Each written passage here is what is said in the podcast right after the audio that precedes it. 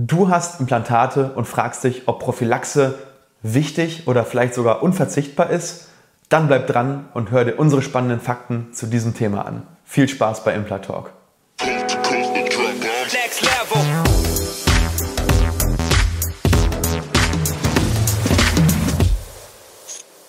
Hallo liebe Community, mein Name ist Dr. Stefan Helker und ich heiße euch herzlich willkommen bei der Audioversion unseres erfolgreichen YouTube-Formates Implatalk. Sollten dir die visuellen Einblendungen an der einen oder anderen Stelle fehlen, komm gerne nochmal auf unseren YouTube-Kanal und schau dir das passende Video an. Und jetzt viel Spaß mit dem Podcast. Ich begrüße dich wieder ganz herzlich bei Implatalk. Heute geht es um das Thema Prophylaxe. Ich habe oft Patienten, und das ist eine wirklich wahre Geschichte, die mir sagen, Herr Dr. Helker, ziehen Sie mir alle Zähne, setzen Sie mir Implantate und dann brauche ich nicht mehr zu putzen. Und das ist wirklich so. Also ich konnte das die ersten paar Male auch gar nicht glauben, ähm, aber es scheint ja wirklich ein Thema zu sein und es scheint ja auch irgendwie eine Denke zu sein, zu sagen, Implantate braucht man nicht pflegen. Und das ist absolut falsch. Und deswegen machen wir heute eine Folge über Prophylaxe an Implantaten. Ja, also die Denkweise ist ganz, ganz gefährlich und kann dazu führen, dass du die teuren Implantate, für die du einen chirurgischen Eingriff erduldet hast, für die du ein paar Monate gewartet hast, für die du viel Geld bezahlt hast, verlierst. Und deswegen wollen wir einmal mit den Mythen aufräumen, die dahinter stehen. Mythos Nummer 1. Implantate braucht man nicht putzen, weil die können ja keine Karies bekommen. Das ist schon richtig. Also Implantate können wirklich keine Karies bekommen, aber das Schlimme ist nicht die Karies. Es ist bei Zähnen natürlich ein Thema, weil Zähne bestehen aus organischem Material und organisches Material kann durch Bakterien zersetzt werden. Das geht natürlich bei Titan nicht und das geht auch nicht bei der äh, sogenannten Suprakonstruktion, also bei der Prothetik auf den Implantaten, besteht normalerweise aus Metall auch oder aus Keramik. Ähm, klar, das kann natürlich nicht passieren, aber Implantate können Knochenabbau bekommen. Und wir hatten ja letzte Woche die Folge über Periimplantitis. Das heißt, wenn du da nochmal tiefer einsteigen willst, schau dir die Folge an. Aber Implantate können natürlich Knochenabbau kriegen. Und wenn sie Knochenabbau kriegen, können sie natürlich auch verloren gehen. Und das ganz ohne Karies.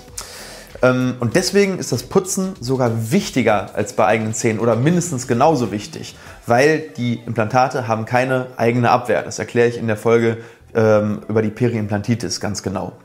Also, ganz, ganz wichtig, benutzt Superfloss, neben der normalen Zahnbürste natürlich.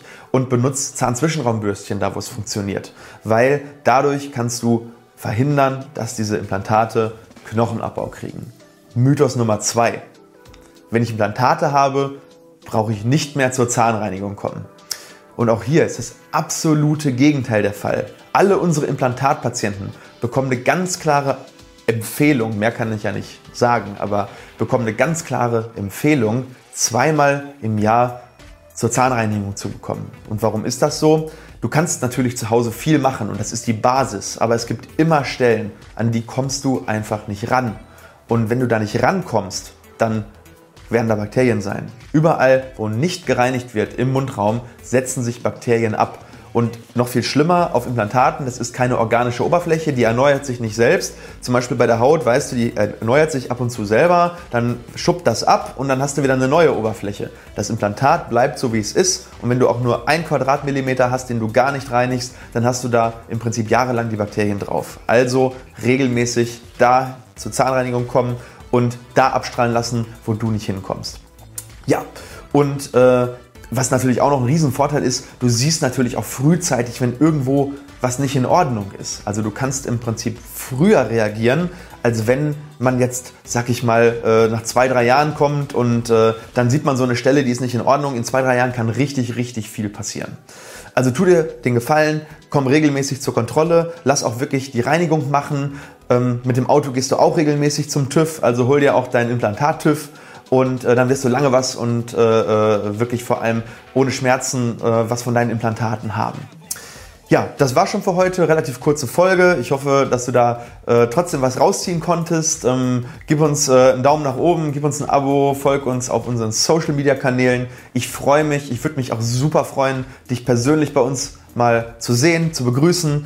Ähm, und wenn du Fragen hast, ab in die Kommentare. Ich freue mich, dich demnächst, in der nächsten Woche wiederzusehen bei der nächsten Folge Impla Talk und wünsche dir bis dahin, wie immer, eine gute Zeit. Euer Dr. Stefan Helker. Ciao.